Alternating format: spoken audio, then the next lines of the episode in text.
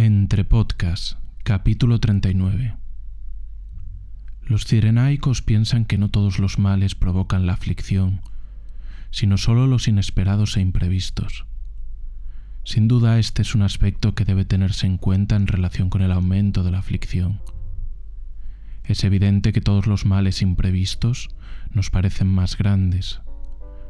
De aquí que con razón se alaben aquellos versos que dicen, yo, cuando los engendré, sabía que iban a morir y para un destino semejante los he criado.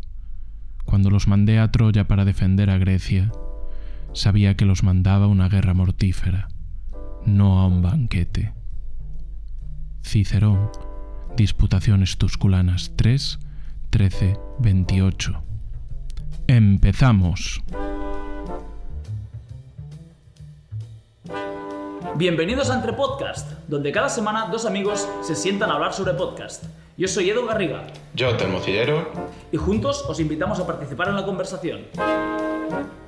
Telmo, buenos días, ¿cómo estás? Muy buenos días, Edu. Pues bien, aquí con mi noco rebajado con agua, preparado para intentar seguirte el ritmo en una jornada más de grabación de Entre Podcast. Y con unas ventanas que me ocultan el día. La verdad es que tendría que levantarme. La pregunta ahora sería, ¿me levanto y lo digo? ¿O dejamos el misterio para una próxima edición?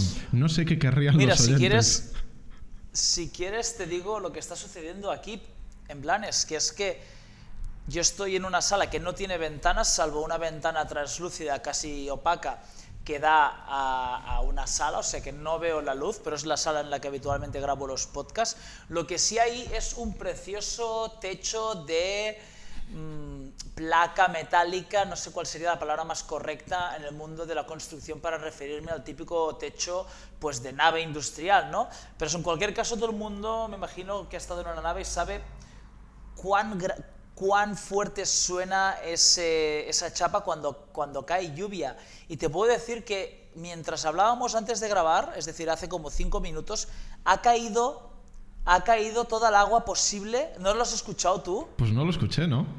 no se filtraba, pues caía toda el agua del mundo. Ahora ya no llueve, es de estas, de estas. Bueno, es una buena señal, ¿no? Como muy de primavera, ¿o qué, Telmo? Sí, bueno, nosotros no sé si se dice, me imagino que sí, que se dirá en más zonas, pero estamos terminando marzo, como se suele decir en abril, aguas mil, ¿no? Entonces quiere decir, Sí. quiere decir que ya en Se mayo, dice, se dice. En mayo se supone que ya estamos a full de primavera, de sol y ya rozando el, el verano, nada que nos despistemos. Así que me imagino que son los últimos En- coletazos de regalo de tardes pues más invernales. ¿Sabes qué se dice en catalán? ¿Qué se dice? En catalán, mayo es match. ¿vale? Y se dice a- al match cada día un raj. Raj es como rayo o... Ah, no sé si raj se refiere, porque es como catalán muy antiguo, me imagino. No sé si se refiere a rayo, en plan, cada día puede haber una tormenta, o raj de agua, no lo sé, pero en cualquier caso también tenemos una frase para, para, para no relajarnos en exceso durante el mes de mayo. Ahí está. De hecho, es la segunda frase hecha más conocida en catalán después del es brometa pometa. Esta te gusta mucho a ti, pero no sé en qué zona de Cataluña se utiliza. En, en- la que vivo yo, te juro, sabía que me ibas a decir esta. En la que, en la que digo yo, en la que vivo yo, yo no la he escuchado nunca. ¿eh? Puede que sea zonas eh, más cercanas al, al litoral valenciano, ¿eh? o, a Lleida. Puede ser, puede ser de- del litoral valenciano, sí que puede ser. Puede ser, efectivamente. Es imposible ocultarte el origen de todas las frases hechas valencianas y catalanas. Es, es increíble el conocimiento que posees al respecto. De hecho, fíjate, podemos hacer un mini test. Hay una que es un juego de, de palabras con pernil. Tranquil pernil. Ahí está, tranquil pernil. Impresionante. Sí, pero esto es, esto es como también muy de, de frase adolescente de los 90, ¿no? Como Eff- Effective Wonder. Este, este tipo de mierdas. Pero no, no, o sea, un consejo. Si vienes a Cataluña no lo digas, ¿vale? No, no le digas a alguien tranquil pernil en plan, mira, que, que integrado estoy porque te van a mirar más bien raro, ¿eh? Te imagino entrando en el box un día, tranquilo, pernil, y la gente, ¿este, este qué, qué, coño, de dónde coño viene? ¿De qué, de, qué época viene? Efectivamente, pues podría ser el... Oye, siempre se puede hacer una camiseta para el Open 2022, para el Open 2022, un tranquil, pernil 77 feet. yo, no, yo no la voy a hacer, yo no la voy a hacer. ¿Qué tal el Open por ahí, por cierto? Estamos, para quien no lo sepa, en viernes 19 grabando hemos vuelto a los orígenes casi, casi al 100%. Eh, estamos Telmo y yo solos, esta semana no hay invitados, estamos grabando otra vez con micros externos, no vais a escuchar la mierda de calidad de llamada del Zoom, no tenemos, no tenemos ni a Dave Castro, ni a Sara Alicia, ni a Rita García, estamos la vieja guardia, Telmo Cillero y Edu Garriga. Estamos grabando como siempre los viernes, lo único que cambia es que estamos grabando en una hora poco habitual, que son las 3, y el motivo pues es eh, evidentemente los Opens. También es el motivo por el cual a las cuatro y media me voy a tener que ir cagando hostias porque habrá la segunda tirada de Opens de la tarde. Pero en cualquier caso, Telmo, ¿qué tal está yendo el, ambiente por ahí, por Artabros eh, a nivel de Open? Bien, la verdad mentiría si dijese que como otros años, lo cual creo que objetivamente es casi imposible de igualar porque las circunstancias son diferentes. Pero bueno, sí que hemos vuelto un poquito. Hoy aquí, este viernes es festivo autonómico por el Día del Padre, entonces estuvimos teóricamente cerrados. Hemos abierto eh, un par de horas por la mañana de Open Box y tuvimos después una clase con Beatriz Vidal de Key Movement. Y entonces tuvimos pues una mañana completita y después hubo quien ha hecho el Open, pero lo gordo debería de venir mañana, que es pues el mayor número de gente posible en diferentes franjas que ponemos los sábados por la mañana durante estas fechas. Entonces, bueno, por ahora bien, gente animada, gente con ganas de probar. A mí este WOD me encanta, lo hice en su momento y me, sí, me había gustado mucho. Son dos movimientos que se me dan bien, entonces en, en aquel momento no me acuerdo lo que hice, pero sé que lo había hecho bastante bien para para la época que corría 2017, pero ahora ya la gente en 2021 estamos hablando de otros niveles diferentes. ¿Vosotros qué tal lo estáis eh, llevando por ahí? Soy, mira, te diré una cosa, creo que en este tipo de watch, Delmo, eh, el nivel no ha mejorado. O sea... Ha mejorado, ¿sabes el qué? El ¿eh? estándar. El estándar hace que se pueda ir más rápido, que es diferente, efectivamente. Exacto. Ahí vamos, ahí vamos a ver mejoras por el estándar, sin lugar a duda. Pero en, en un WOD de Dumbbell Snatch con 22 y medio y burpees, igual te lo hubiera podido hacer Miko Seilo en el 2009 y reventarte en el 2020. ¿eh? ¿no? En, ese tipo de WODs no ha habido tanta diferencia. Handstand push-ups estrictas, los primeros muscle-ups, kilos pesados, eh, elementos más complejos sí que hay mucha separación, pero en este tipo de WODs el 2017 ya es, ya es la, era moderna del CrossFit. Mm. Ya, pero sí, claro, el, el ha cambiado de estándares, lo cual a mí me extraña mucho porque entonces también la métrica que le gusta sacar a CrossFit de comparación con resultados queda un poco desvirtuada porque los movimientos son distintos. Pero en cualquier caso, el WOT evidentemente es, es más rápido, debe ser más rápido este año porque el estándar es, lo permite, distinto. El estándar es, es más, es, es, más, más agradecido para mí, lo cual es de, es, de agradecer también, ¿eh? que, que, que, se han dejado de, de hostias y de no cambio. O sea, creo que en, general las normas de juicio tienen que ser lo, lo menos arbitrarias posibles y lo más fáciles de entender posibles en cualquier deporte y aquí no debería ser distinto. A mí una de las cosas que, que más quebraderos de cabeza me lleva es el puto estándar de las handstand push-ups, que no sé por qué se complican tanto la vida cuando sería tan fácil como dibujar un cuadrado en el suelo y obligar a bloquear codos y bloquear caderas, que no, no lo veo tan complicado. O sea, estamos juzgando cosas mucho más difíciles como como toast to bar en parejas a veces, ¿sabes? Y ahora no podemos eh, mirar unos codos que bloquean, en fin. Así que es muy de agradecer que, el estándar y, la comodidad de realizar este WOD ¿no? sea, sea esa. Y nada, también llevamos mucho tiempo hablando de CrossFit, Telmo, y esta... Bueno, es una pregunta como de rigor, ¿qué tal los Opens? Pero hoy me apetece especialmente mm, aprovechar esta hora para hablar lo mínimo de CrossFit posible. No sé si nuestra audiencia lo va a agradecer o va a echar en falta algo de CrossFit, pero uno de los motivos de este, de este podcast fue precisamente alejarnos un poco de, del mundo, del mundo del CrossFit y no sé qué, ¿Qué ganas tienes tú? ¿Te, apetece hablar más de CrossFit? ¿Te apetece hablar de física, de cuántica, del tiempo? ¿De qué te apetece hablar? Fíjate, a mí no me apetece, o sea, no me apetece, no tengo ni idea, no tengo ni idea ni de física ni de cuántica, pero tengo muchas ganas de hablar del podcast que elegiste tú para esta semana, en el cual se hablan de esas eh. cosas y se hablan de otras, y yo creo que vamos a poder hablar de cosas muy entretenidas. Eh, divertidas, incluso me atrevería a decir. Y, nada, introdúcele, o sea, introdúcelo porque eh, yo creo que va a ser un muy buen podcast. Así que dale caña. Sin duda. A ver, hoy es un podcast que llevaba en la recámara desde hacía tiempo. Es eh, The Wild Project del archifamoso youtuber Jordi Wild, del cual no he visto jamás un vídeo, pero sé que es un youtuber muy famoso de los más antiguos, creo, porque he visto algún clip, o sea, ha vídeo suyo entero, no sé qué tipo de contenido hace, pero sí me he visto clips de Jordi Wild, que es a través de, a través de donde he llegado al podcast, y he visto algún clip suyo de, de, muy, muy antiguo, o sea, pero grabado muy feo, como si llevaran YouTube antes que YouTube, casi Estuve, estuviera esperando a YouTube dentro de YouTube antes de que... Sí, sí, sí, 100%. Y como él dice, el tío tiene más años que la puerta, o sea, no es en absoluto un youtuber joven, es un youtuber, uh, bueno, joven, debe tener nuestra edad un poco más, pero no, no os imaginéis un youtuber de 15 años jugando al, a la Mongas, es un, es, un, es un señor casi Jordi Wild. Y nada, tiene su proyecto pequeño, que es, uh, no tan pequeño en su, en su en su dimensión, ¿no? que es eh, The Wild Project, en el que hace podcast muy al estilo Joe Rogan. Me gustaría matizar también qué diferencias encuentro, porque él veo evidente la, la intención de parecer un poco Joe Rogan, pero hay ciertas diferencias en estilo.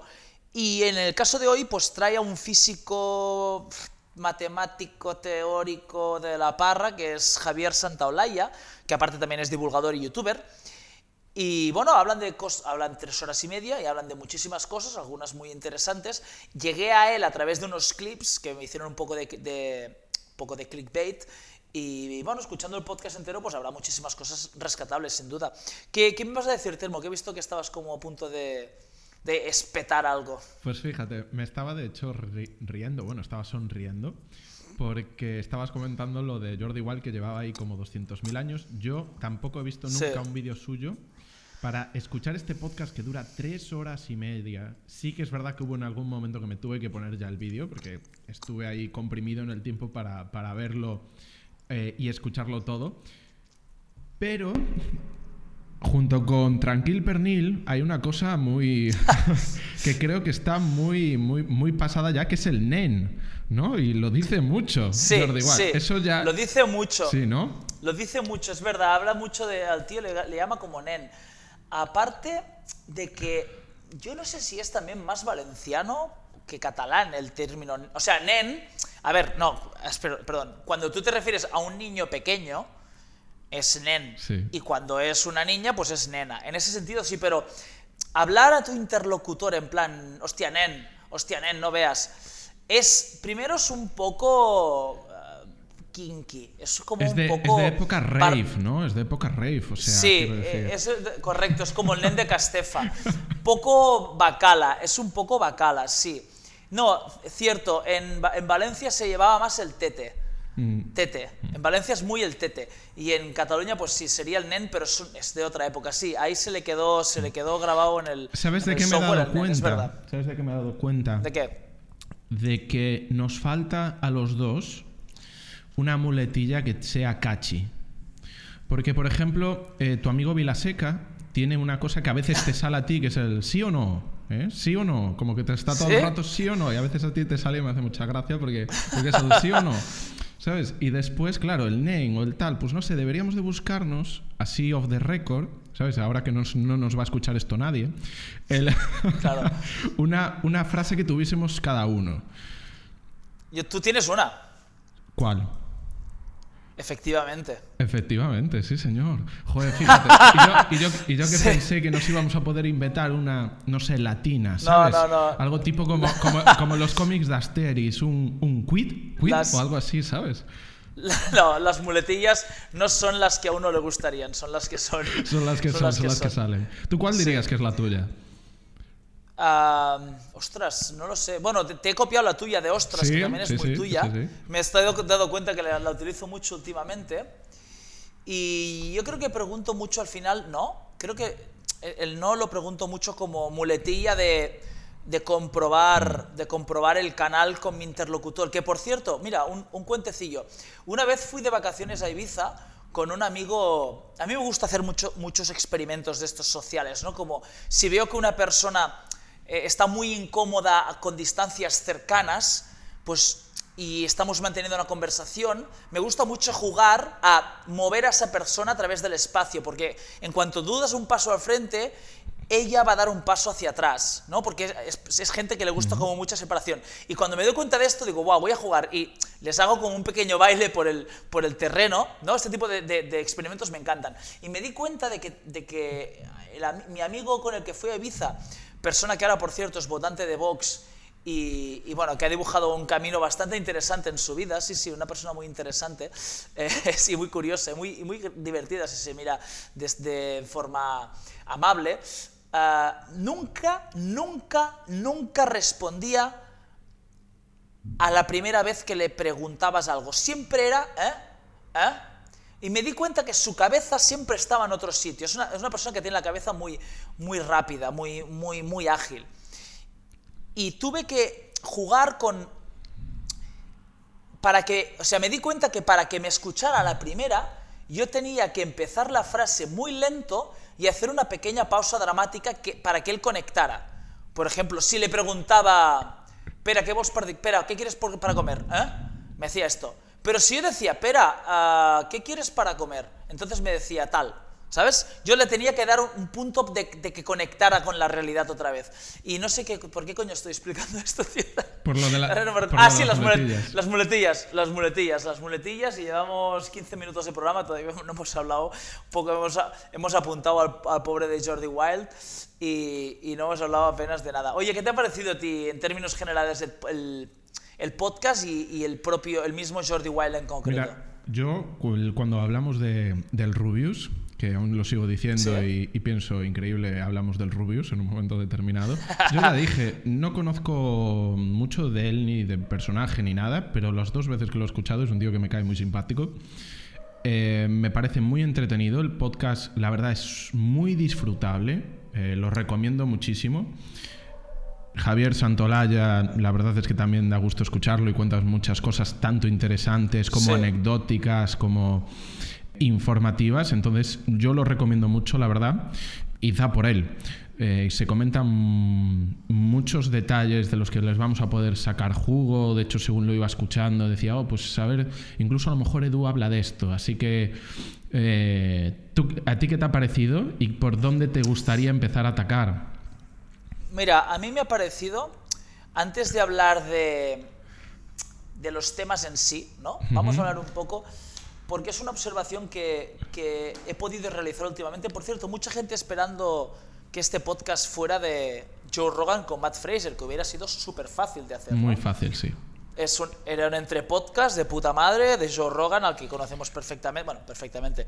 Conocemos al Joe Rogan podcaster perfectamente, Matt Fraser sabemos perfectamente quién es, y era como ABC, este entre podcast tenía que ser ese.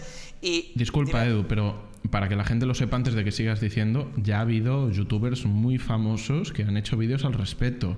Hay un chico de, de, la zona de Blanes, Lloret y tal, Em, de 77 Fit Media, que, ya, tiene, ya tiene un vídeo y además muy, muy gracioso, con, con, un accidente de por medio, un, un par de, de, huevos pelados, un par de cosas. Tiene así bastante. No, no, no. Ah, es que el accidente fue casi real, ¿eh? Fue casi real el accidente, tío.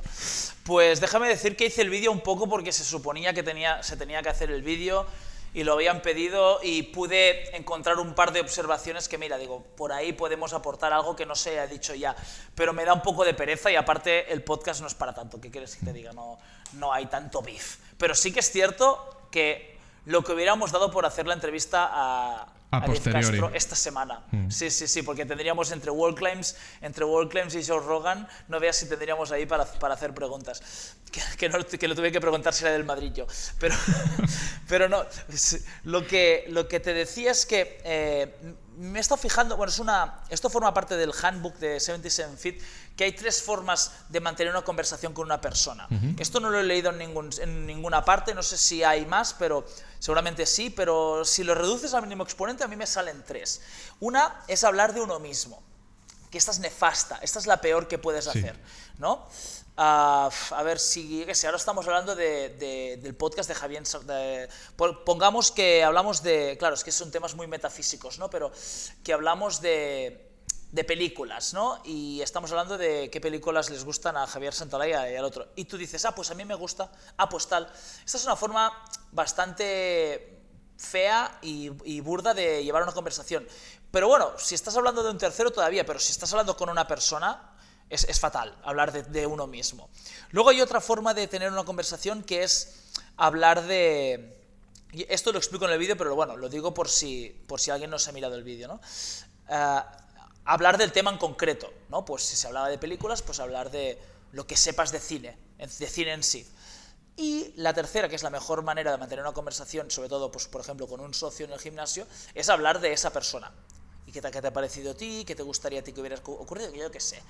Pues Joe Rogan es un, artif- es un artista de la tercera forma de tener una conversación. Sabe muy bien cómo hacer esto, sin que quede forzado, dejando que, el- que su, que su ah, eh, invitado se sienta muy cómodo, me imagino que fumándose algunos porros antes juntos, tomándose unos, unos whiskies muchas veces, o sea que también se ayuda de, doping en ese sentido, pero Joe Rogan es muy bueno haciéndolo y me da la sensación de que Jordi Wild no lo es tanto, de que le queda muy forzado y ha- habla en exceso de, él, eso, es- eso para, para empezar.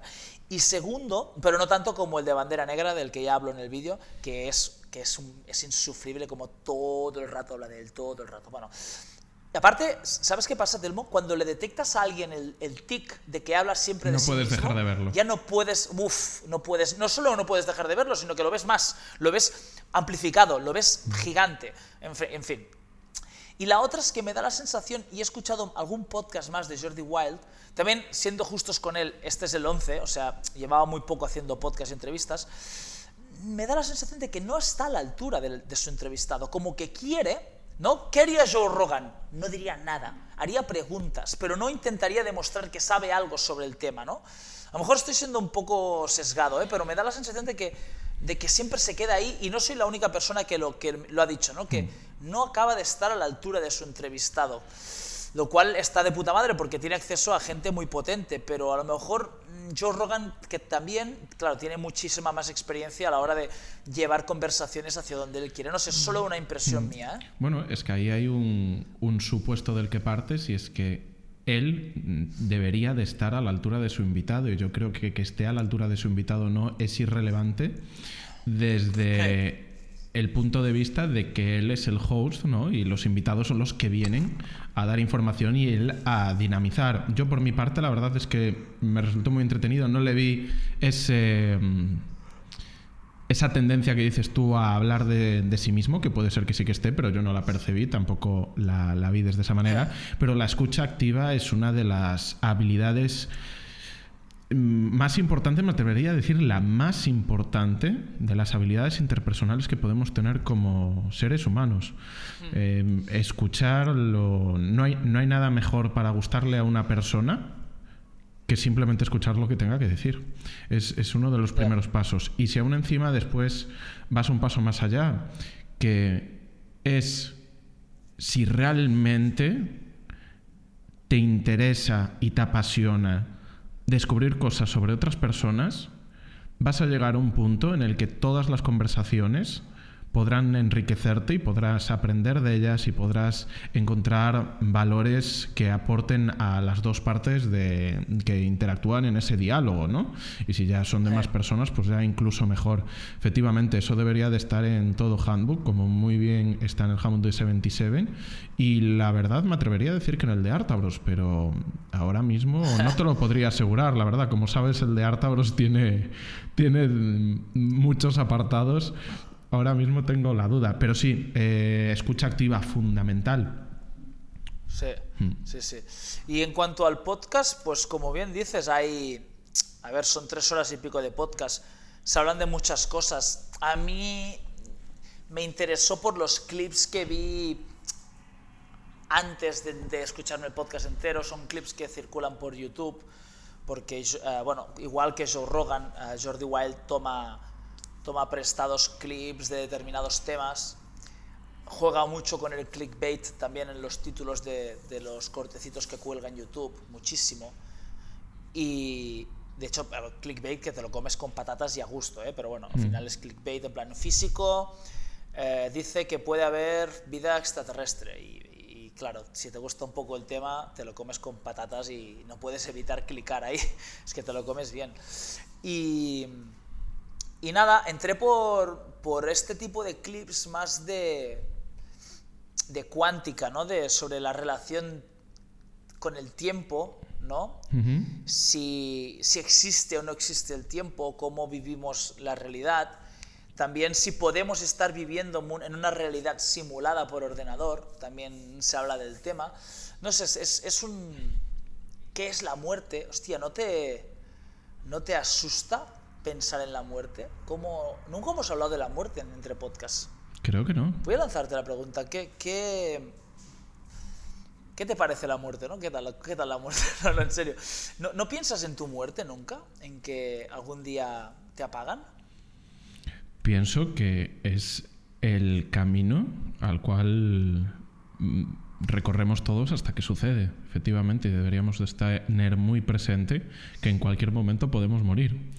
O sea que hmm. esa es una de las cosas más, más claras que hay. Es ineludible y a todos nos alcanza.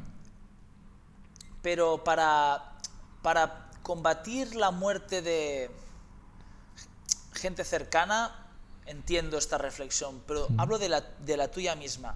Pensar que en algún momento dejarás de ser, ¿no? De hecho, hablan del concepto ser, ¿no? del concepto incluso pensar y existir y se habla de, Descartes en ese sentido. Y de... que es del único que podemos estar seguros de que existimos porque pensamos, ¿no? Y de que, que algún día dejarás de existir. En el momento en que deje de existir no me daré cuenta.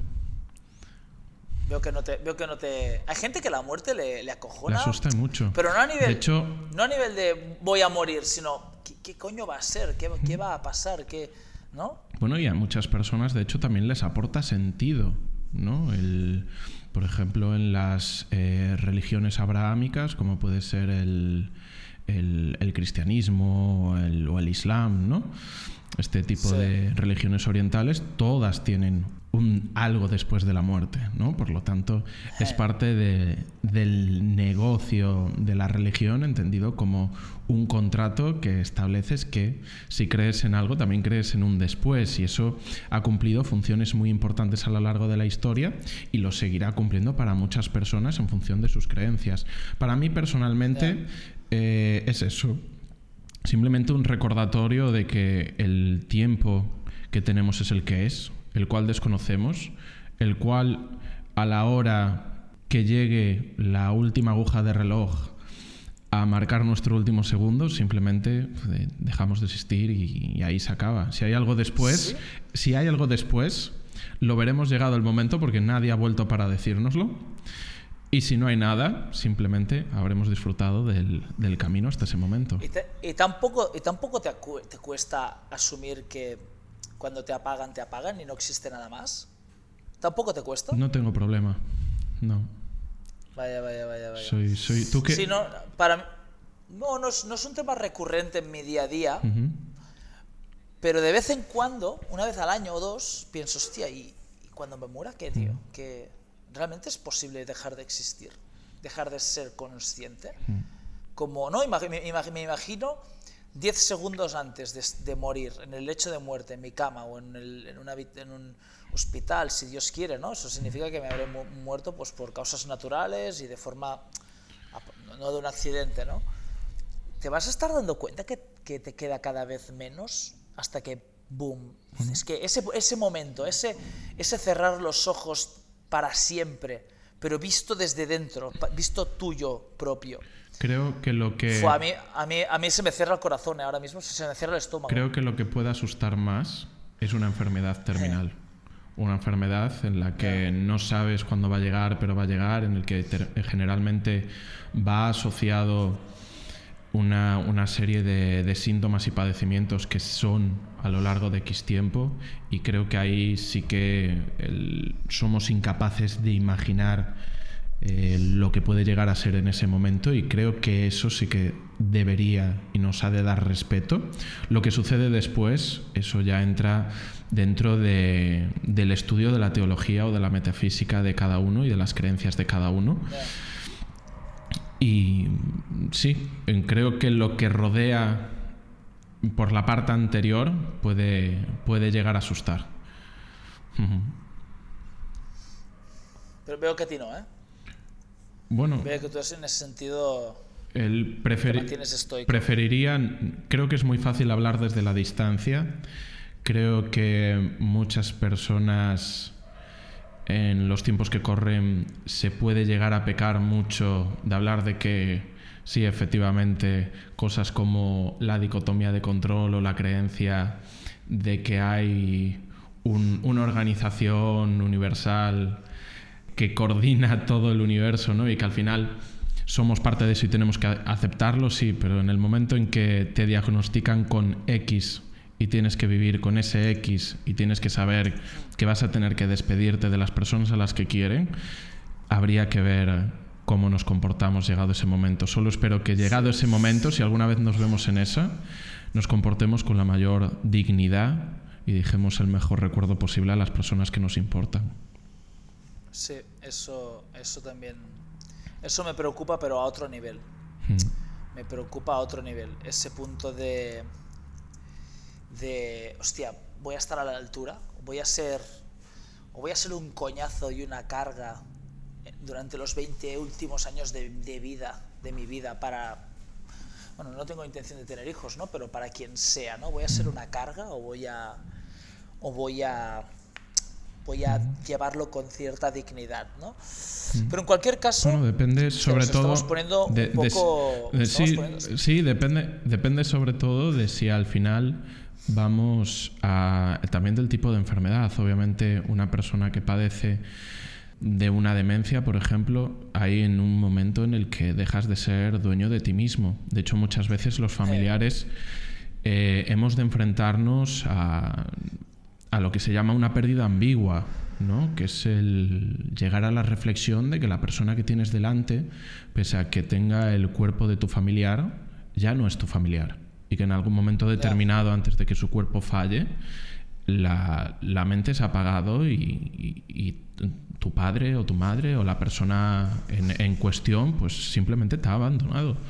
Y eso es, eso es algo que es eh, muy terapéutico de aceptar, sobre todo porque hay estudios al respecto y se ha encontrado que personas que se afrontan de esta manera eh, en estas situaciones determinadas, o por ejemplo estudios que se han llevado a cabo con mujeres de soldados desaparecidos en combate, aquellas personas que estaban casados con militares que murieron en la guerra, tenían mucho mejor eh, pronóstico, pasaban mejor el proceso de duelo y recomponían su vida mucho antes que aquellas personas cuyo marido había desaparecido y nunca se había encontrado, el cuerpo se había declarado como muerto, ¿no?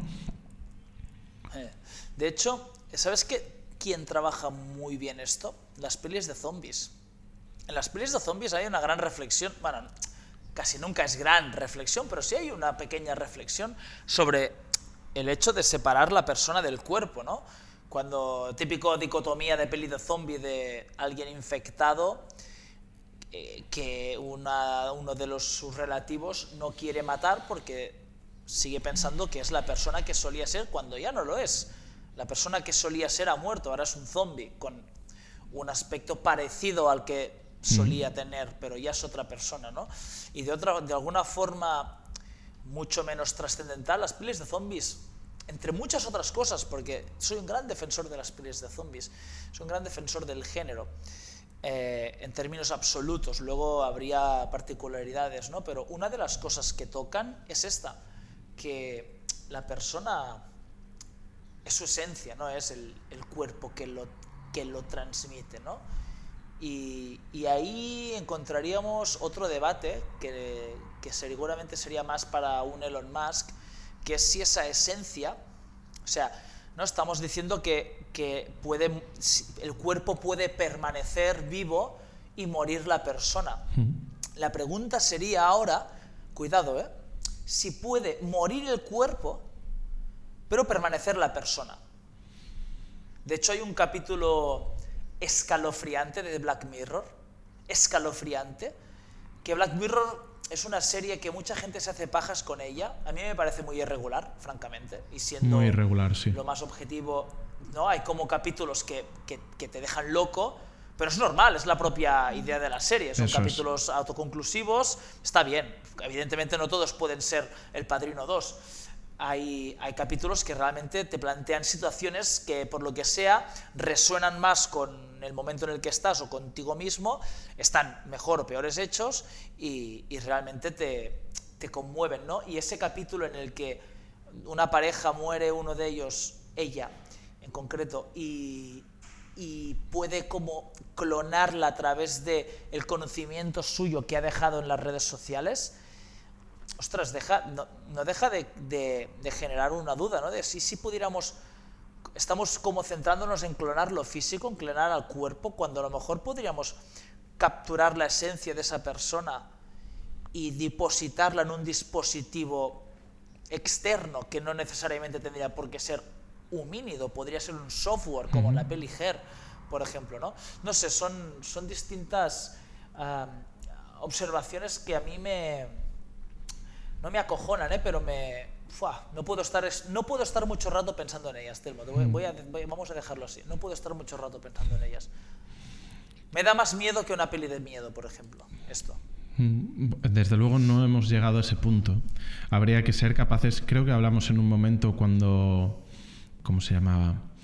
El, el, neurocientífico que habíamos hablado, ahora no me sale, Sigman, ¿no?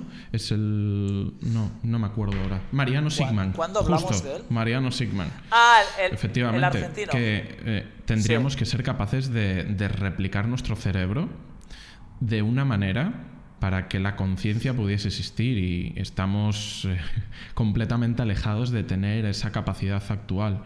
Sí. Entonces, eh, desde luego, si existe el alma ha sido uno de los grandes eh, debates de la historia de la humanidad. No lo vamos a arreglar nosotros en entre, entre podcast, lamentablemente. Sería la exclusiva no. definitiva. Cualquier otra cosa palidecería al respecto de esto pero sí que yo creo que es importante la reflexión constante sobre quiénes somos, a dónde vamos, todas esas preguntas, cada uno que se lo pregunte y que se lo pregunte de una man manera positiva, orientada a buscar soluciones si se necesitan para tu situación actual y enardecer tu vida, ¿no? Es decir, eh, enriquecerla. Al final, eso que, que se habla mucho, que es la premeditatio malorum, que eh, debería de ser traducida generalmente como la premeditación ríes, ¿eh? de los males. Riendo, ¿eh? Sí, porque hay, una, hay varias cosas. Primero, que, que esa frase que, que, tanto se utiliza jamás la dijo ningún estoico. De hecho, el único registro que hay. Pero es en latín. Sí, el único registro que hay de esta frase, de hecho, se encuentra en Disputaciones Tusculanas de Cicerón y es premeditatio futurorum malorum, que quiere decir de los, de los males futuros. ¿Vale? Te, te, gusta, ¿verdad? Esa traducción así. Me encanta Entonces, porque hacía falta, hacía falta un entre podcast clásico. Ahí ¿eh? está. O sea, es que sabía. Este, este hoy, hoy, te notaba. Está teniendo de todo. Está es. teniendo divagación. Efectivamente. Humor, entonces, hablando en latín. entonces, tú y yo como... solos. O sea, hace falta una vieja guardia en toda Ahí regla. está. ¿eh? Entonces, eh, eso que no dijo nunca estoico alguno, sí que tiene al final eh, la premeditación de los males, que no de la adversidad, ¿vale? Es un genitivo plural, en el cual sí que es importante porque permite eh, ubicarnos dentro del espacio y del tiempo. Y del tiempo es además algo de lo que habla eh, Javier Santolaya en el podcast y que al final es muy importante para recordarnos que el, el, tiempo vuela y que por lo tanto podemos hacer con ese tiempo lo que consideremos necesario y que siempre está bien destinar tiempo a ver cuáles son nuestros objetivos y cuál es el puerto al que queremos destinarnos. Porque fuera de que el tiempo, como muy bien nos, nos dice Javier Santolaya, sea gravedad y velocidad, hay otras cosas que se llama nuestro cerebro, en el cual ocurren reflexiones que pueden llevar a estas cosas tan absurdas que acabo de hilar durante los últimos minutos. ¿Y qué, ¿Por qué te estás como medio riendo? ¿Qué, qué pasa, Telmo? No sé, la verdad es que... estás, estabas con la sonrisita en plan, Estoy, tengo un chiste, no sé si hacerlo, era una sonrisita así. ¿Era porque cuando has dicho el tiempo vuela querías decir tempus fugit y no lo has dicho? no. pues no, no, pero bueno, puedo hacerte un chiste latino si quieres, puedo hacerte un chiste latino y, ya lo dejamos ahí. Soy, mira, eh, soy muy malo eh, recibiendo chistes. No, soy muy malo contándolos, pero soy fatal audiencia para los chistes. No, no es, no, no vamos a caer en eso. Pero sí que, que sí que tiene mucha presencia Christopher Nolan en este podcast. Vale. Porque no solo habla efectivamente de la gravedad y velocidad, el tiempo, sino que menciona la película Interstellar, la cual sé que te gusta, la cual de hecho ¿Eh? volví a ver después de muchos años, porque la vi en su momento cuando se estrenó y la volví a ver después de que me comentases que te habías emocionado con ella un par de veces. Y yo también me emocioné un par de veces. Por lo tanto, posiblemente hayan sido en los dos mismos momentos en que lo hicimos, porque no se presta a que haya muchos más momentos en los que emocionarse. Creo que me atrevería a decir que son ese par. Sí, ¿no? Seguramente sí. Seguramente. Ahora, no me preguntes cuáles son porque no me acuerdo. Y fíjate. Aunque tengo sospechas. Mm. Y fíjate que hay, por un lado, el, el detalle que ya conoces de haber escuchado el podcast, pero que a lo mejor nuestros oyentes no, que es que en Interstellar se hace una representación gráfica de un eh, agujero negro. Agujero negro, sí. Y que ese agujero negro estaba tan bien representado que incluso llevó a que los propios científicos realizasen estudios al respecto de los agujeros negros. Se descubrieron cosas gracias a la película. Sí. Sí. Correcto. Y después... Bueno, correcto. Digo correcto porque me ha escuchado el podcast y Javier Santolaya lo dice. y después hay otra tengo ni idea, que ¿eh? tengo este detalle que a lo mejor no lo conoces, pero como buen fan de Christopher Nolan y de Tenet seguro que sí, que es que es que yo no me fijé cuando, cuando vi la película. ¿Sabes cuando bajan al planeta en el cual cada minuto supone no sé cuántos años en la Tierra? El helado, el, que, Eso es, helado. efectivamente. Pues en el fondo, la música de fondo, hay pequeños... Y cada vez que hace ah. eso, es un año que ha pasado en la Tierra. Hostia, qué bueno, mm. tío. Y yo, fíjate, alucinante. Buenísimo. Esto es muy bueno, ¿eh? Sí, sí, sí. Esto es muy bueno, ¿ves? Sí, son... Son poco para generar, o sea, para tu experiencia con la película eh, no tiene ningún efecto, no, no suma dramatismo porque el razonamiento es a posteriori y es, y es eh, muy racional, no es epidérmico. Pero yo creo que es más una fantasía del autor, ¿no? De, hostia, voy a poner esto porque me hace sentir muy bien saber que, que está transcurriendo esto, porque le genera riqueza, le genera un trasfondo brutal a la, obra que tenga este tipo de guiños, pero son guiños, como digo, mm. que son muy intelectuales, y con intelectuales no me refiero al alcance de muy poca gente, sino muy de después, ¿no? De, hostia, primero eh, me como esto, lo disfruto, pero no me paro a mirar qué, qué, lleva, simplemente lo disfruto. Y cuando una vez lo he disfrutado, lo he cagado y lo he metabolizado y todo, luego ya vale, vamos a mirar qué he comido, ¿no? Y ahí es donde, donde detectas este tipo de, de perlas. Y, y, sí, sin duda, Interestelar es, es una película de, las, de la que acaban hablando. Y a mí me gusta no ser un fundamentalista en nada, ni en, el, ni en la devoción, ni en el, ni en el, ni en el hate ¿no? Me gusta observar y analizar las cosas. De hecho, en CrossFit hago exactamente lo mismo y eso me ha llevado incluso a, a entrevistar a Dave Castro al final, porque si fuéramos como, o sea, nadie, nadie menos, eh, con menos duda de que va a ser lo más objetivo posible que yo en, en determinados casos, porque intento, no, no, me gusta mucho la expresión no me caso con nadie, porque la encuentro un poco coñado, ¿no? Esa expresión, pero simplemente con todo, incluso, o sobre todo con 77 Fit, intento observar las cosas con la máxima objetividad posible y, y subrayar lo, lo positivo y, lo negativo, ¿no? Especialmente lo negativo cuando es en el caso de 77 Fit. En cualquier caso, para, para, demostrar que no soy un hater de Nolan, Interestelar me parece mucho mejor película que Tenet, porque para empezar y ya para terminar, no me hace falta más, lloro dos veces porque conozco las motivaciones de cada personaje, el background de cada personaje, la relación que tiene con su hijo de cada personaje o de su padre, la relación que tiene con su hija, la relación que tiene con su entorno, que ha hecho en su vida anterior. O sea, conozco cosas. En Interestelar no me puedes plantar a, al chico de, al vampiro, ¿cómo es? A, ah, joder, el, chico que hace de Jamie Cullum me sale. ¿Por qué me sale Jamie Cullum, tío? Al, a Pattinson, Pattinson. Ah, vale, es que ahora mismo me tenías perdido. Vale, en Tenet, sí. Sí, en Tenet. No me puedes plantar a este tío y, que le pasen cosas y que pretendas que tenga que llorar en algún momento o emocionarme cuando no sé quién coño es.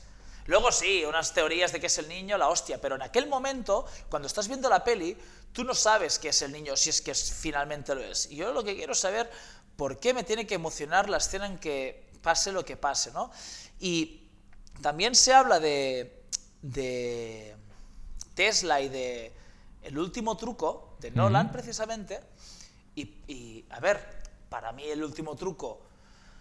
Mm, es que, ¿sabes qué pasa con Nolan, tío? Que parece que, que, caga y es la última maravilla de la humanidad también. Y, y eso también genera que las, las, opiniones adversas sean como muy adversas. Pero el truco final, el último truco, no, el truco final, siempre digo, se debería llamar el truco a la mitad de la película, el truco a tres cuartos de la película y el truco final, porque está llena de trampas la peli, tío. O sea, está llena de, de, de, trampas de guion para que la cosa vaya como, como a Nolan le interesa que vaya. Y eso es, a mí no me importa, o sea, me, suda la polla litros de sudor cuando me, me, como comando, me como cobra, disfruto viendo el truco final sin ningún problema. O sea, yo veo el truco final y me como esas dos horas tan a gusto y, y las disfruto porque es una peli entretenida, bien interpretada y todo. Pero eso no, significa que en, esa escena en el que sale de la audiencia un tío y dispara, que es el mismo y tal y cual, eh, hostias, tío, que, hay 10 personas en el teatro, que no es un puto, que no es el Liceo de Barcelona, que había 10 personas viéndote actuar, que no estabas viendo que uno de ellos era tu ex socio, tío. O sea, este tipo de, de, de conveniencias del guion a mí me, bueno, me sacan un poquito de la película, pero en cualquier caso, lejos de ser un, hater de Nolan per se, me encanta Interestelar, me parece, me parece faraónica, mm. independientemente de que el final sea más o menos previsible. Es que me da igual que el final sea previsible. ¿Sabes lo que le falta a Interstellar y que tiene el truco final? A David Bowie ah, interpretando a Tesla. Sí, a Tesla, sí, sí. Eso es verdad. Un David Bowie interpretando a Tesla sería, sería también, sería para un broche de oro, el broche de oro. Efectivamente. El broche de oro. Pues una de las cosas que, que te quería preguntar, porque al final no, casi no hemos hablado del, del podcast de Jordi Wild, lo cual ya es una vuelta a los orígenes de entre podcast, ¿no? Un poco. Sí, aunque tiene muchos juegos, una pena. Sí. No, pues dispara tú, que lo tienes más fresco. Tú ayer hiciste un, Yo me lo escuché hace una semana. Tú hiciste un intensivo de Jordi Wild, así que dispara tú algún tema que quieras, que quieras tocar. Pues la verdad estaba, estaba pensando justo antes cuando estabas... Te, metiste ahí muy metafísico y profundo para lo cual yo no estaba preparado, porque venía de, de, los Watts del Open, me, me, me pillaste ahí un poquito a a contrapelo, ¿no? Que se suele decir. Estaba pensando cuando se ponen a hablar de. de. Vaya hombre. Mm. Ah, ya. Sí, me quedé ahí pillado. ¿De qué se ponen a hablar? ¿Hablan de aliens? no, ¿hablan justo, del bosón de Higgs y lo que supone su investigación, etcétera, pero lo que supondría, ¿no? Encontrar subsistencia o no. Porque al final, por ejemplo, uno de, de los estudios de las matemáticas es intentar encontrar las leyes por las cuales se organiza el mundo. Pero encontrar, por ejemplo, que el bosón de Higgs funcionase de una manera explicable a través de las matemáticas también podría llevarnos a plantearnos quién ha puesto el bosón de Higgs ahí en primer lugar. Claro.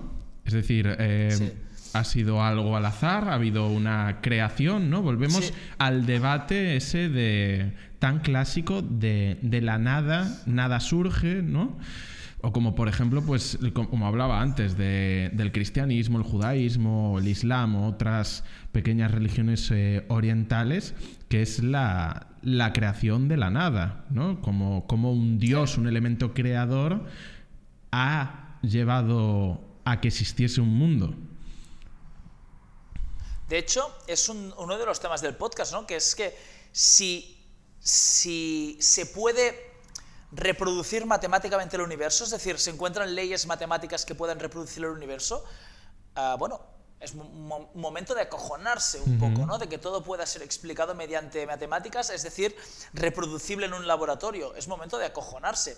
Y una de las cosas que me gustó mucho es cuando dice que hay un, físico ah, o, filósofo, no sé si físico o filósofo, o ambas, que establece una, dos premisas que si las dos se cumplen, estamos viviendo una simulación.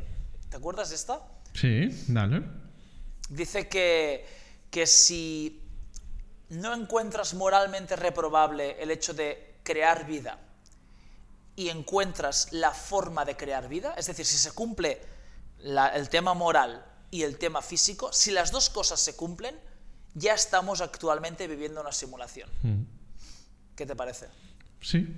Mira, es como, por ejemplo, las clásicas paradojas, por un lado, que estudiaba Russell, que era, por ejemplo, eh, decir que el rey actual de Francia es calvo.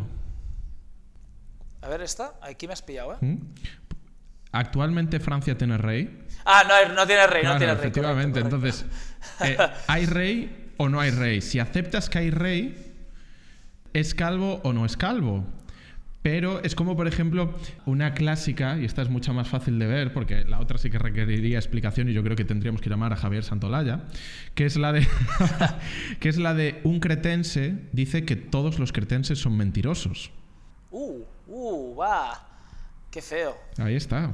Esto es feísimo, claro, claro, claro, claro. Entonces, si se diesen las dos cosas, pues entonces tendríamos que vivir en una simulación. Eh. y con esto y un trago de noco, ¿no? me, voy, me, voy a dar, me voy a dar clase. Ah, no, que hoy es fiesta. Hoy es fiesta aquí, sí. Hoy es fiesta en Sí, por eso te veo especialmente relajado hoy, ¿eh, mm. Te veo especialmente relajado. Sí, el podcast toca temas peliagudos, pero en el fondo tampoco, evidentemente, no, no viene a, a demostrar la vida alienígena, ni viene a demostrar que vivimos una simulación, ni que todo está creado por ordenador, pero bueno, sí que te hace plantear que si vivimos en una simulación, ¿qué opciones hay de que seamos la primera y no la milena simulación? Si, si, se cumple. De hecho, ayer, ayer hice el experimento en el box, les dice, ti, si pudieras reproducir vida, crear vida, ¿lo harías? Dos o tres personas con las que estábamos ahí conversando dijeron que sí. Les dije, pues mira, ya tienes una premisa no encuentras moralmente reprobable crear vida. Solo, falta, solo te falta una, que es poder hacerlo. Si puedes hacerlo, estamos viviendo en una simulación. Porque lo haríamos, joder, porque lo haríamos, claro que lo haríamos. Y la pregunta... qué probabilidades tendríamos de ser nosotros la primera? Claro, y la pregunta que seguiría es, ¿importa? No, de hecho es una de las reflexiones de Jordi Wild. ¿Y qué? Que me quitan lo bailado, ¿no? Es un poco lo que, lo, lo, que, lo, que podrías, lo que podrías pensar en tu leche de muerte. Pues ¿Y qué? ¿No? Si esto ha sido... Yo lo he vivido como real. De hecho, Matrix ya, ya apunta muchas de estas preguntas. Yo lo he vivido como real. Y esta, esta reflexión no, no es para nada moderna. O sea, esto debe tener más años que, que, el, que el ir a pie, el, el, plantearse si lo que vivimos es real o no. Claro, de hecho, mira, fíjate, en línea con eso, estaba pensando en, en el inicio de del libro de Juan en la Biblia, En el cual ya he mencionado. de Juana. Sí, en el, en el cual ya he mm, mencionado de pasada algunas otras veces, que es eso de que en el principio era el verbo, ¿no? Y el verbo estaba con Dios y el verbo era Dios. Así es como empieza, eso de- del verbo como palabra y palabra como sentido y sentido de la creación. Que, eh, por un lado, sea eso verdad, no cambiaría lo que son nuestros días y nuestras experiencias, pero también existe, por otro lado, que somos eh, fruto del mero azar.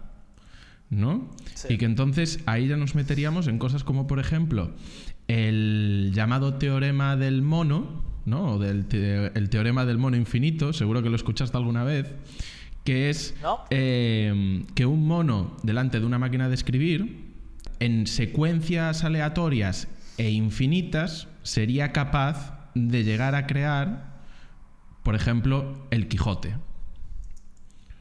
Es decir, simplemente dándole al temprano, tarde ¿no? o temprano, en algún momento, al infinito, de pleno azar, pues Claro. llegaría a crear el Quijote. Pues nosotros podríamos ser perfectamente espera, el Quijote. Espera, espera, espera, que te interrumpa un momento. ¿Sabes que a mí de pequeño me prohibieron jugar al Doom 2? ¿Te- ¿Sabes qué juego, sí, qué juego hombre, es que de 2? pequeño, jova, Edu, Sí, claro. Pues me, me entraban como ataques, no de pánico, sino como una especie, una especie de ataque de nervios, ¿no? Cuando era pequeño jugaba al Doom 2, me quedaba así como... "Ah", y, y mis padres me prohibieron jugar. Mi padre es, es informático, ¿eh? Y siempre hemos tenido como muy acceso a la informática sin problema.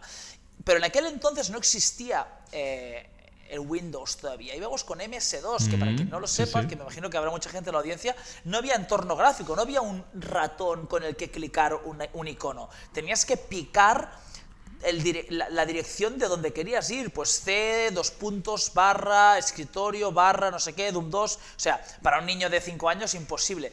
Y total, que yo veía que mi padre se sentaba delante del ordenador y hacía lo que tanta rabia te da a ti que haga yo entre podcasts, que es teclear cosas, ¿no?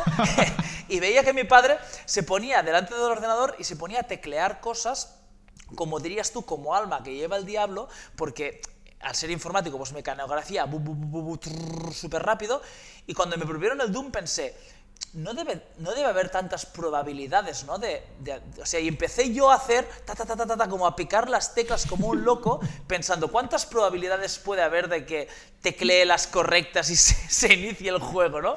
Lo pensé, y, siguiendo el ejemplo del mono, las había, pero claro, no, no tenía tanto tiempo, ¿no?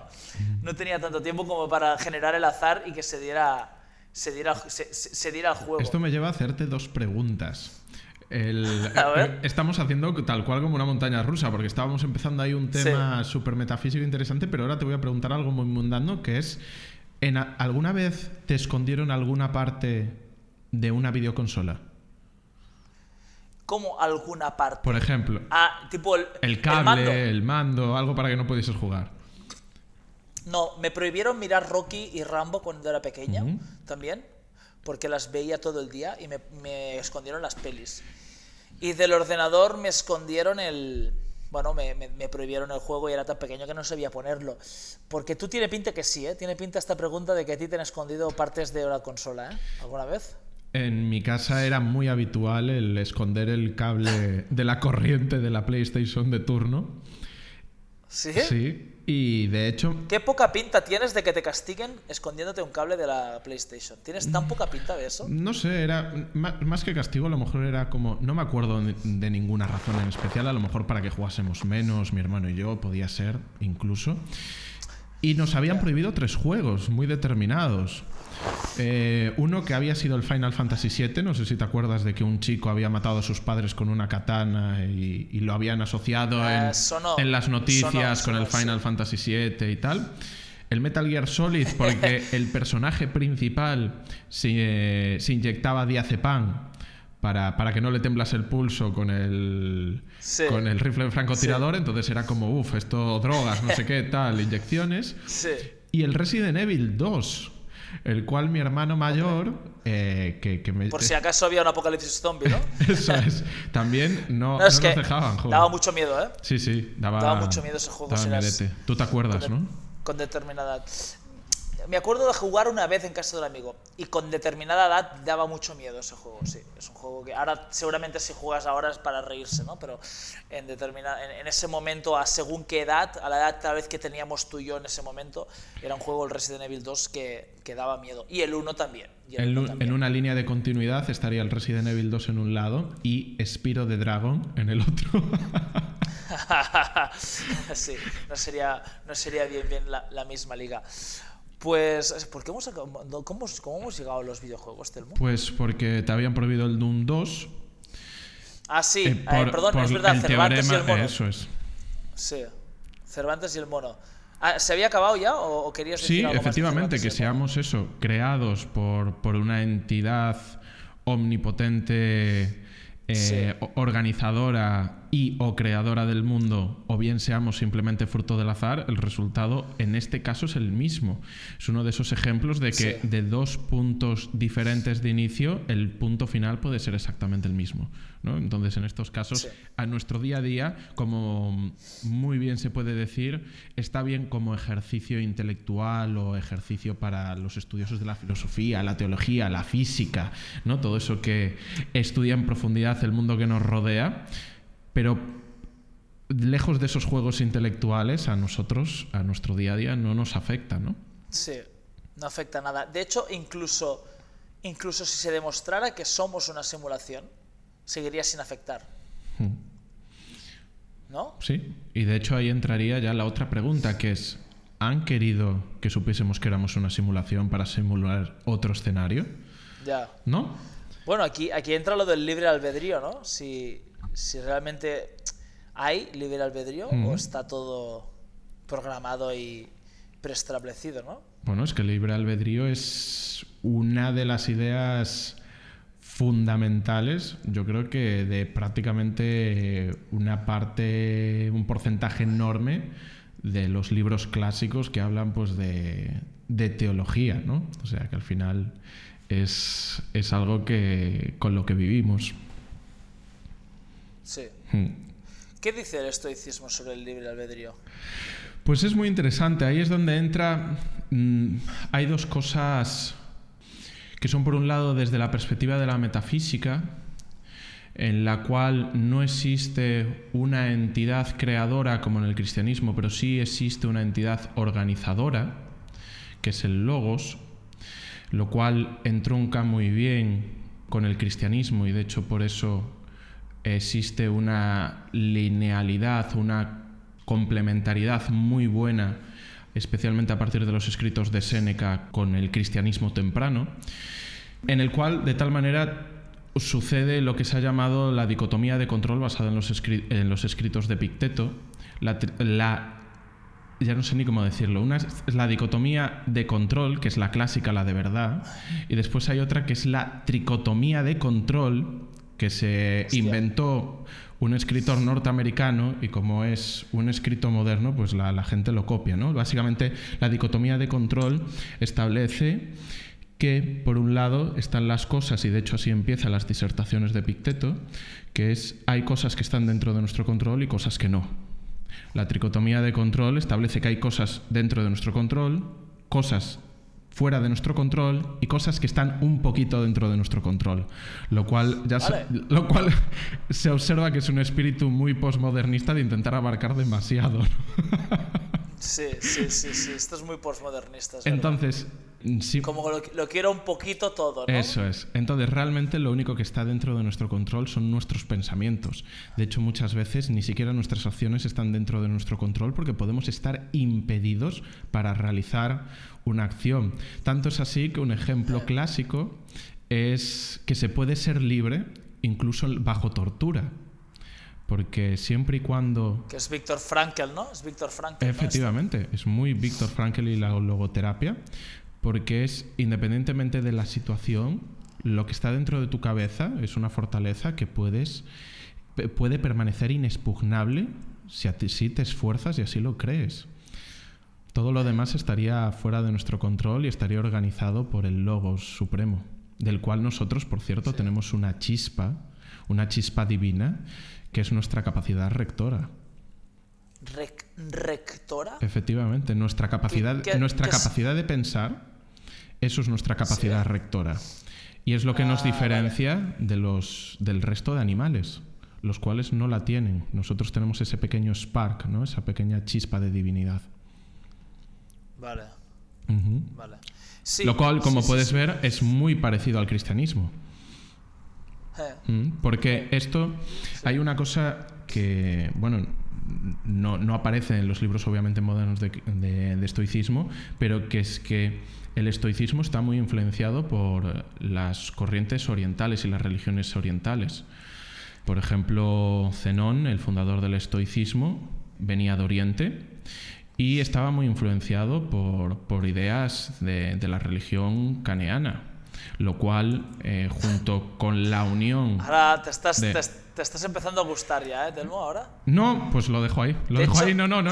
Estaba la De- no, no, no, no, no, en absoluto, en absoluto. Estaba pensando cuántos chistes se me han ocurrido en un momento con, con el bueno de Zenón. porque estaba pensando, este, de este no me he hablado nunca porque si, si no ya hubiera, ya hubiera hecho algún chiste con Zenón. Por Dios, dale. Dale, va a ser mucho más entretenido no, no, que no, escucharme no. a mí hablar. Por favor, estabas con las religiones caneanas. eh, no, no, puedo, no puedo esperar a saber qué ibas a decir de Zenón y las religiones cane- caneanas. Que también Nada. es un término que me, me sugiere Que quiero- cierto chiste. Que de hecho, si te fijas, las religiones griega y romana, que son nuestra otra gran influencia en, en- en Occidente, ¿Eh? desaparecieron completamente porque eran opuestas al cristianismo. Y el cristianismo es una religión oriental. Entonces por eso el estoicismo tiene tantas cosas parecidas con las religiones de procedencia oriental, porque las influencias están ahí. De hecho, uno de los grandes fallos que, es- que se suele cometer es decir que es que es una filosofía meramente griega. Tiene influencias griegas y no se entendería sin la Atenas precedente y especialmente Sócrates, pero gran parte de la influencia es de Zenón y de sus primeros discípulos, al menos en el estoicismo antiguo, pero que aún duran en el estoicismo tardío, como es el de Séneca o incluso más allá el de Picteto y el de Marco Aurelio, que en cierta manera suponen una vuelta al origen respecto al senequismo del filósofo de la Bética.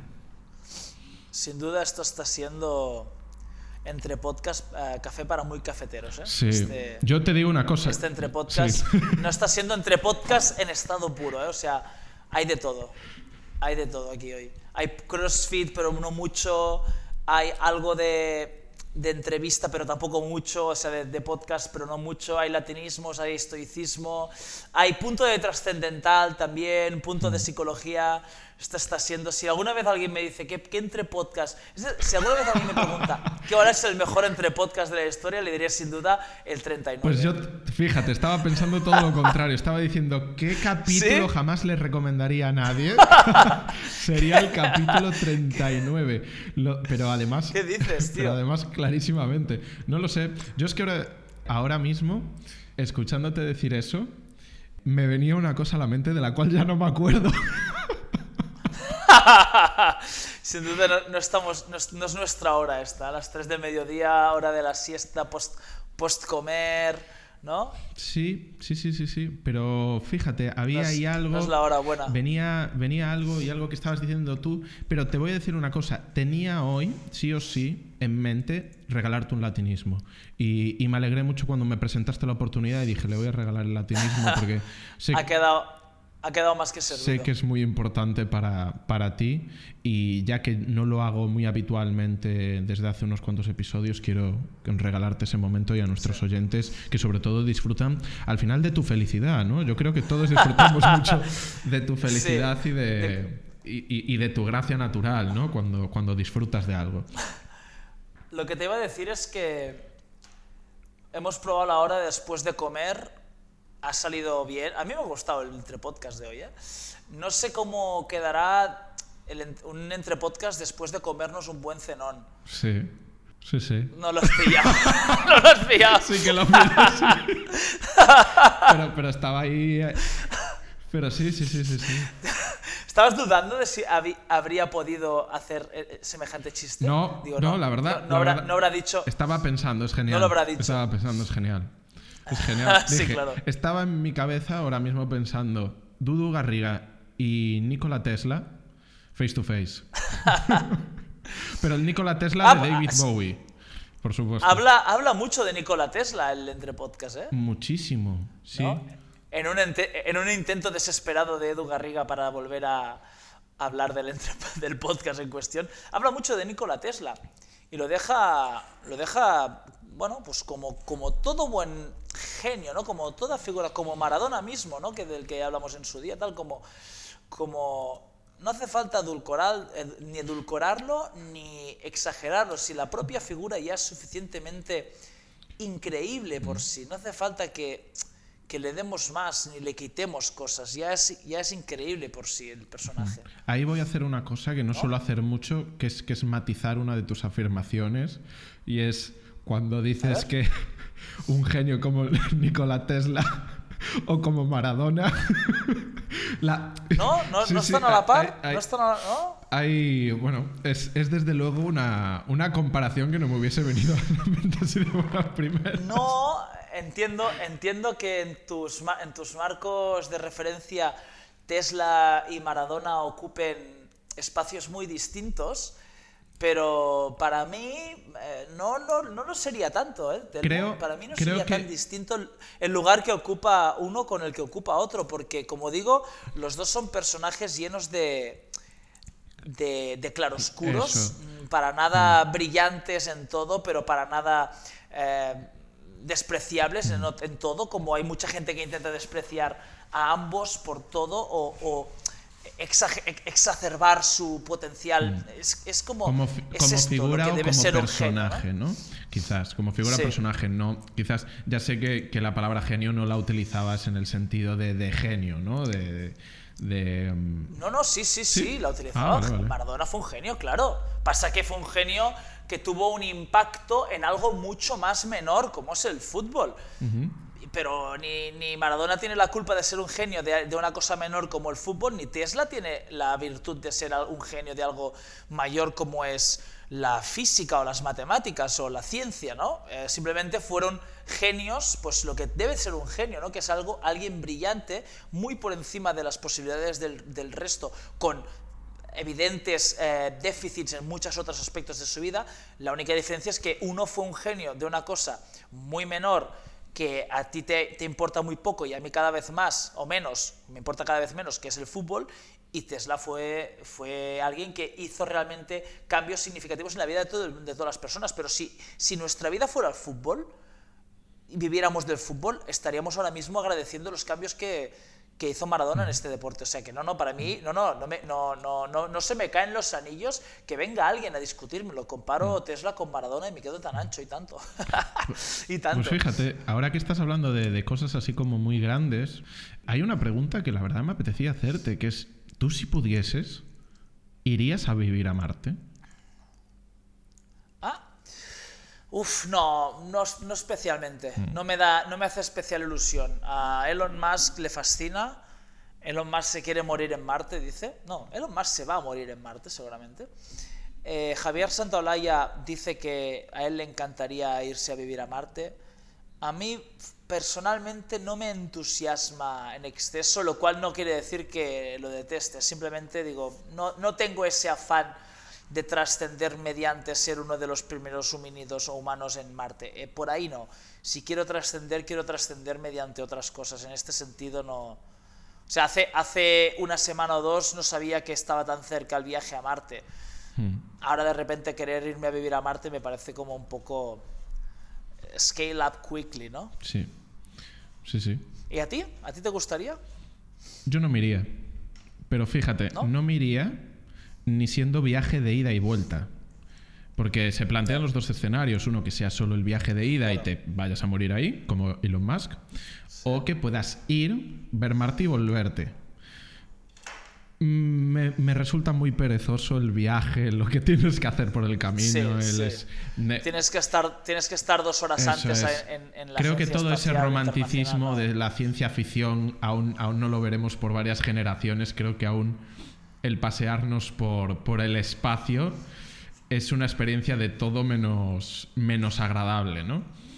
Y solo hay que ver las tremendas pruebas físicas y lo desgastados que vienen los, los astronautas, ¿no?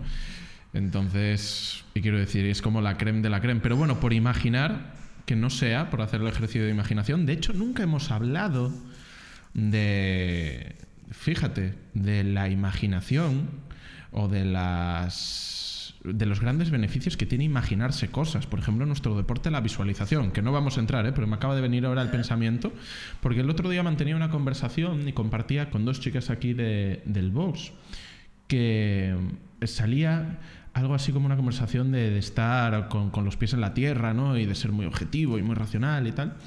Y de cómo muchas veces hay personas que creen en cosas fantasiosas, y es verdad. Eh, tenemos a, a, Dudu Garriga, eh, por ejemplo, y la ayahuasca, por ejemplo. Pues no es broma. es broma, es broma, ¿no? es broma, es broma. Pero la ayahuasca hacía tiempo que no salía. Sí. Y, y, por ejemplo, la imaginación en, en, tratamientos oncológicos se utiliza como una de las herramientas eh, que acompañan, por ejemplo, a tratamientos como la quimioterapia, en el tratamiento del cáncer.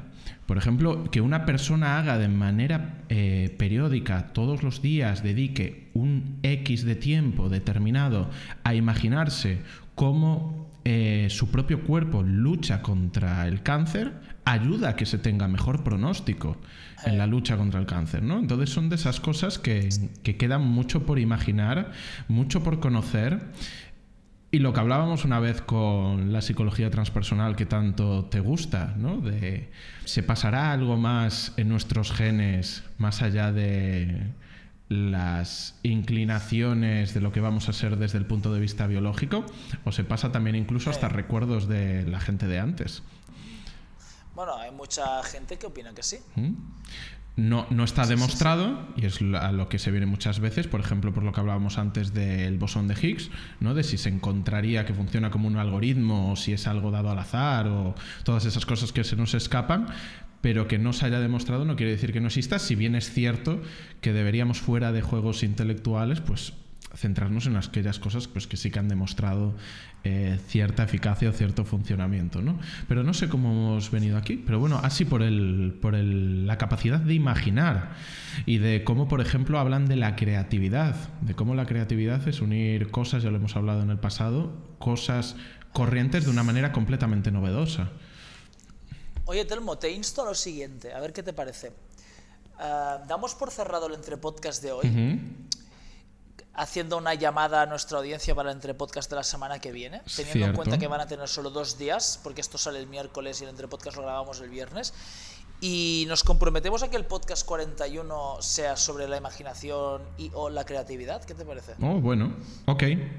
¿Sí? Sí, me parece Pues bien. hacemos lo siguiente.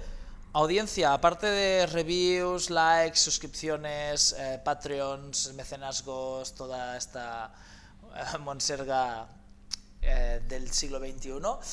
Entre Podcast 40, semana que viene, vamos a repetir el formato habitual que ya viene siendo de, cada, de, cada decena de podcast, que es preguntas y respuestas de Telmo y Edu. Así que todas las preguntas que tengáis nos las hacéis enviar al email que Telmo dirá ahora y para el Entre Podcast 41 vamos a hacer algo relacionado con la imaginación y, y la creatividad. Fantástico. Pues sí, recordad eh, si podéis, comentarios, me gusta en vuestra plataforma de podcast habitual, como ha dicho Edu, y enviadnos vuestras preguntas, que siempre la verdad me encantan los programas de preguntas. Este va a ser el cuarto, sí, me sí. encantan, están genial.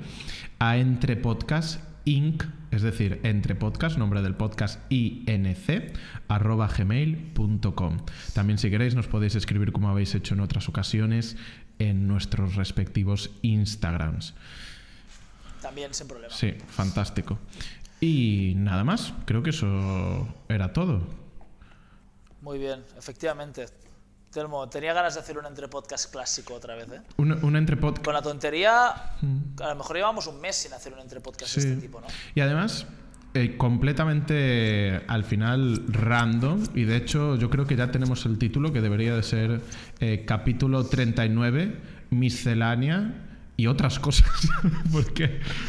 el... sí, miscelánea de misceláneas. Sí, eh, ahí está, con Zenón. Con un buen cenón entre pecho y espalda. Con- sí. un buen... ¿Cómo es? Da igual, da igual, da igual. ¿Sabes? Te- Oye, Telmo, ¿qué pasa? ¿Tienes la última? ¿Tienes la última para cerrar? No, no, no, no, no. Podemos, podemos dejarlo ahí. No, no, Se me había ocurrido otra cosa, pero te la, te la cuento más tarde. Vale, vale, vale. Bueno, Vale.